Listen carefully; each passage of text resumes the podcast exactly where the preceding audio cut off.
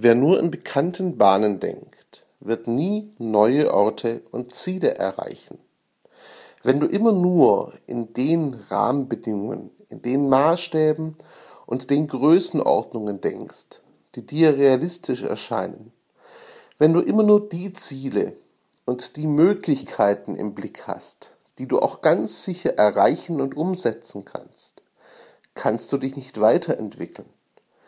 Wenn du immer nur realistische Pläne machst, wirst du niemals Ziele erreichen, die wirklich groß sind und dich nachhaltig und grundlegend verändern können.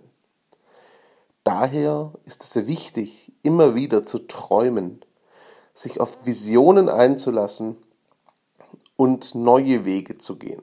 Doch das gelingt nur, wenn du nicht immer in alten, sondern auch in neuen Bahnen denkst.